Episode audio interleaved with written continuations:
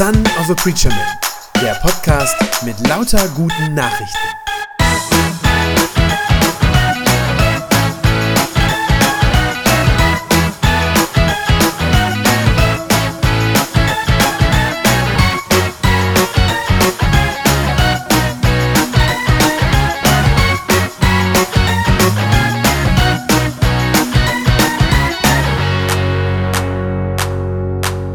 Yeah, good morning, everybody. So good to be here with you together this morning.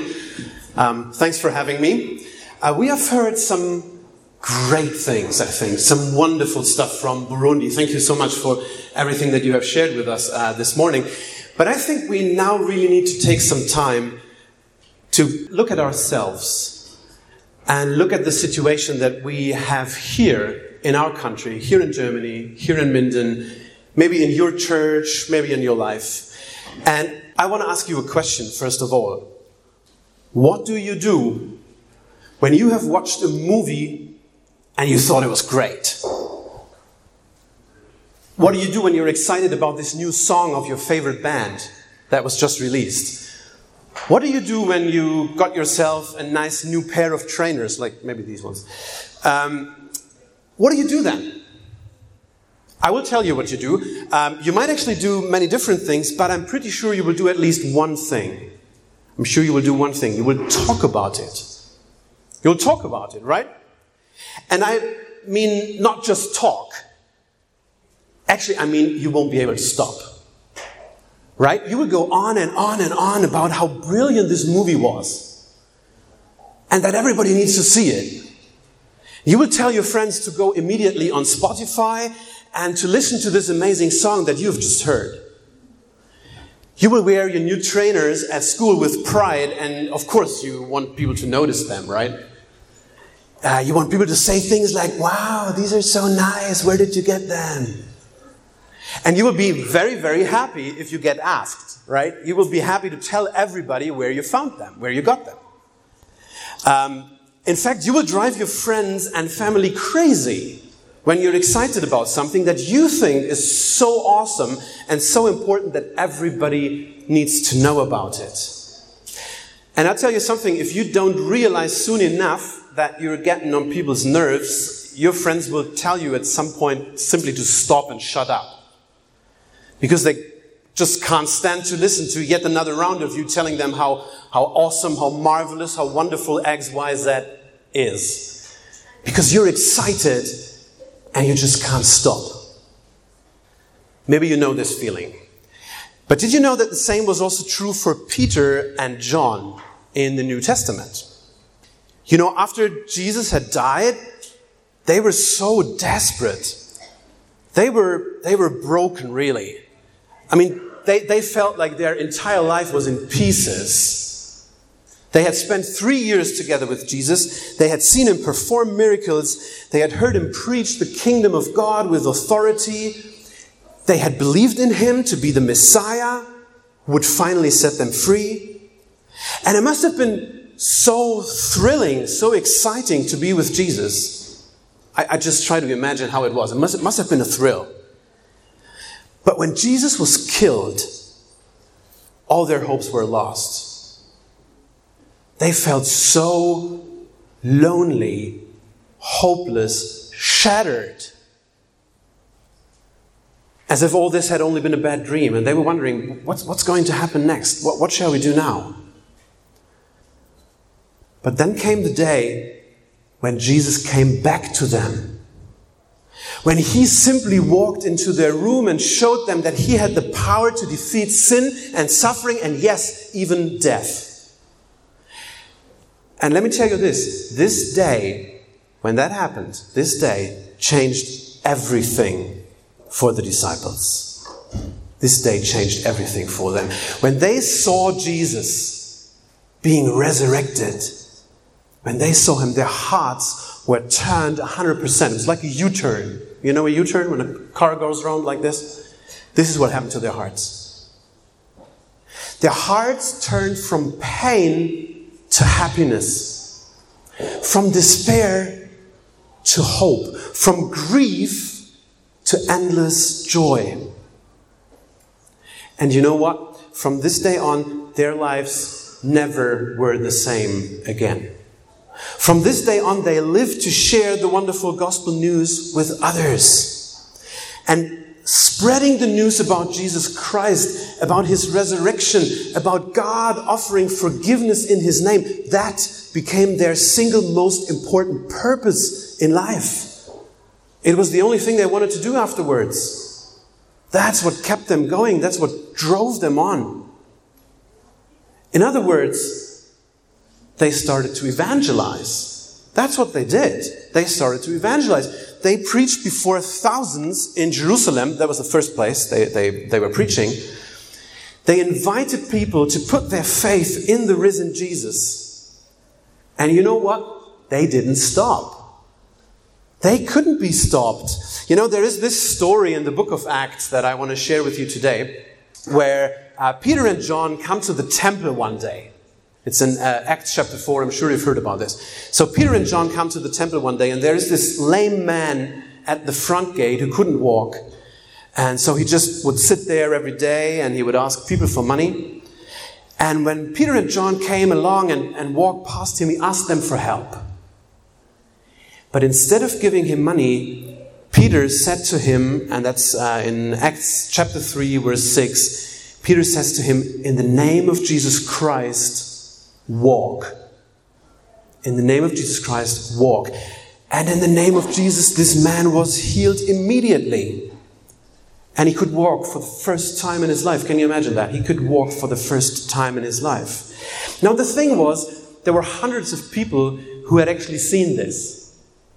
And Peter and John, of course, they used the opportunity to preach to them about Jesus. So they immediately shared the good news about Christ and many actually came to faith in Christ.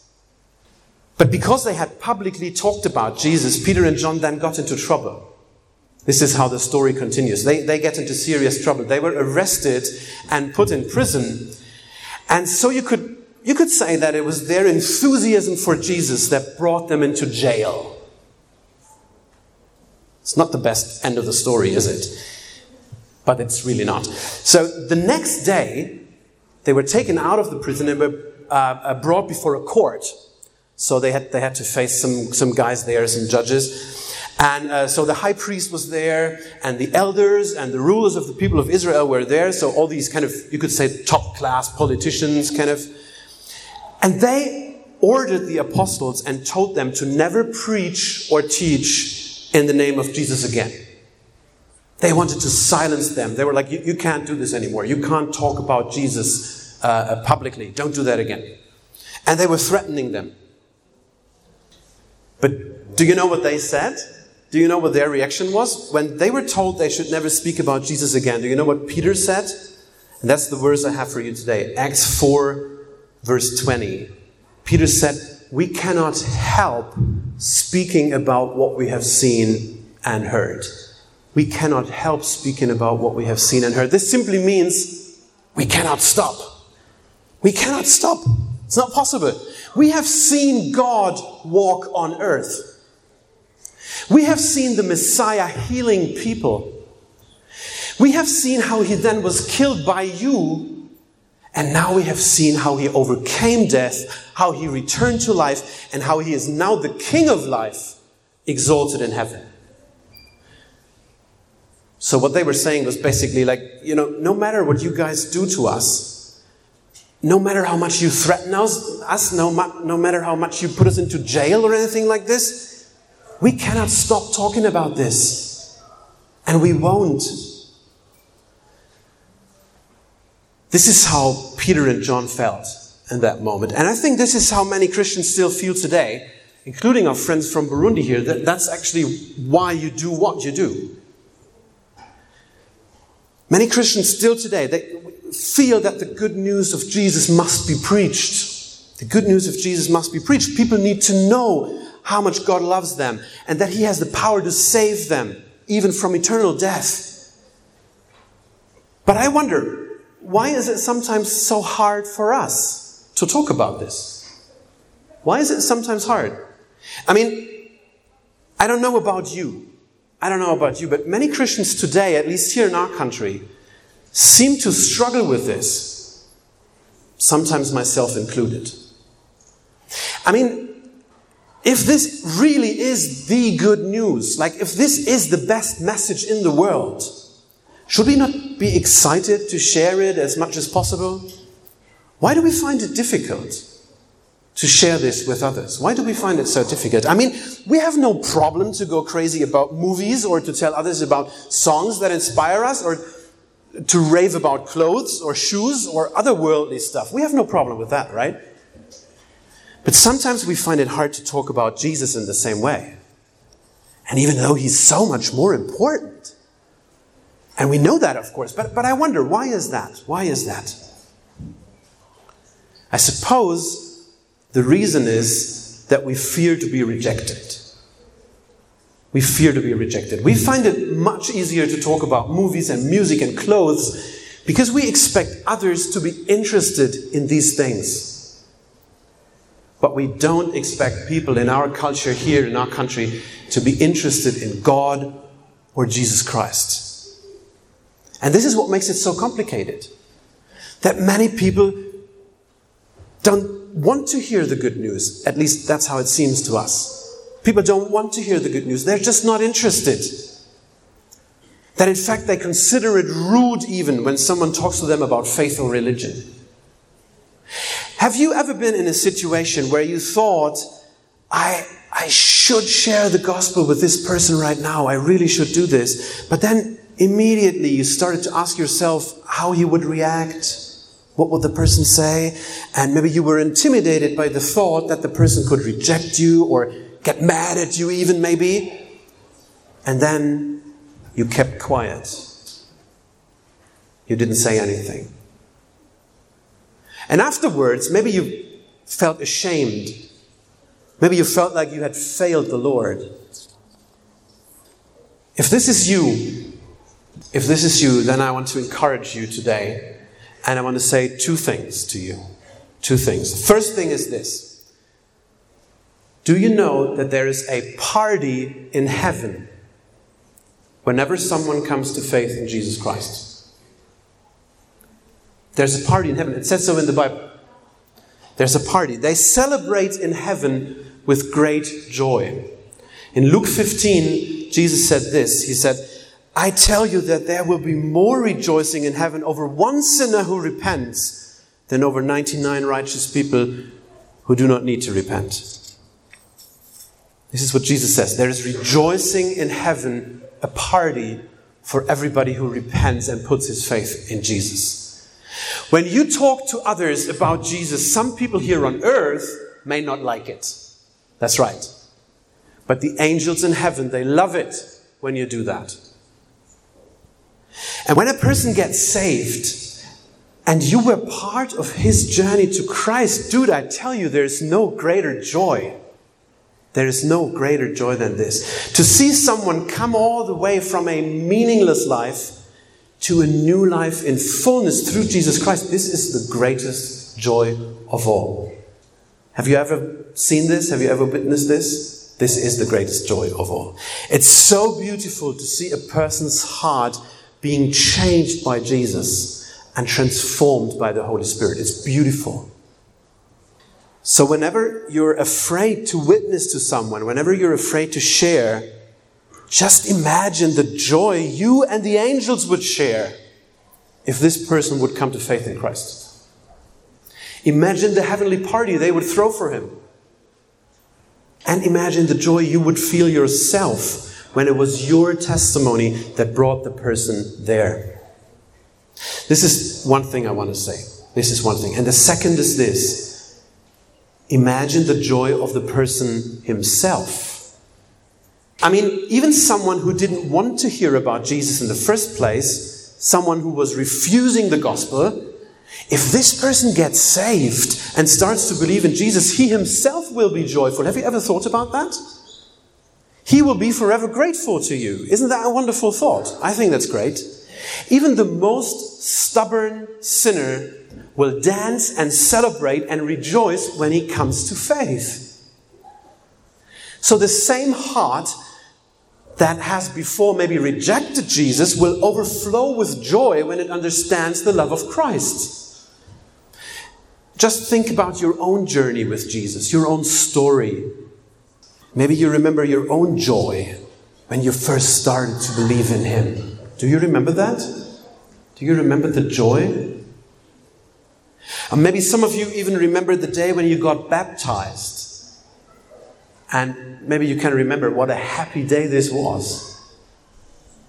So if you do, if you do remember that, then the next time you speak to someone who doesn't know Christ, remind yourself of it. Remind yourself of the joy that you yourself have, have, experienced. Remind yourself that he will feel the same way when he finally puts his faith in Jesus. He might not know it now. That's right. He might not know it now. He might even reject the idea altogether. But I tell you, he will feel very different once his heart is with Jesus. If he hates you now for what you believe, he will love you then for sharing the word of God with him. That's the beauty of evangelism. That's the beauty of it. That we can be part of God's plan to bring his love to every human being. That we can join the heavenly celebration when a person puts his faith in Jesus Christ and that we will be filled with the same joy because we were able to be part of it.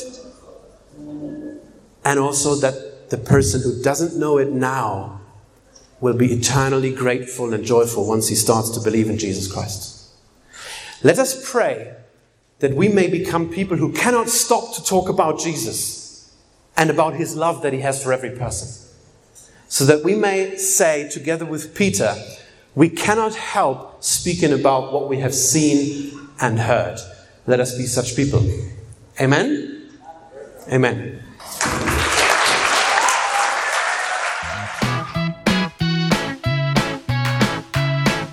Das war eine gute Nachricht vom Son of a Preacher Man. Wenn sie deinen Glauben gestärkt hat, dann abonnier doch einfach meinen Podcast bei Spotify, iTunes oder podcast.de und gib mir ein Like auf Facebook. Ich hoffe, du hörst mal wieder rein. Gott segne dich und bis bald.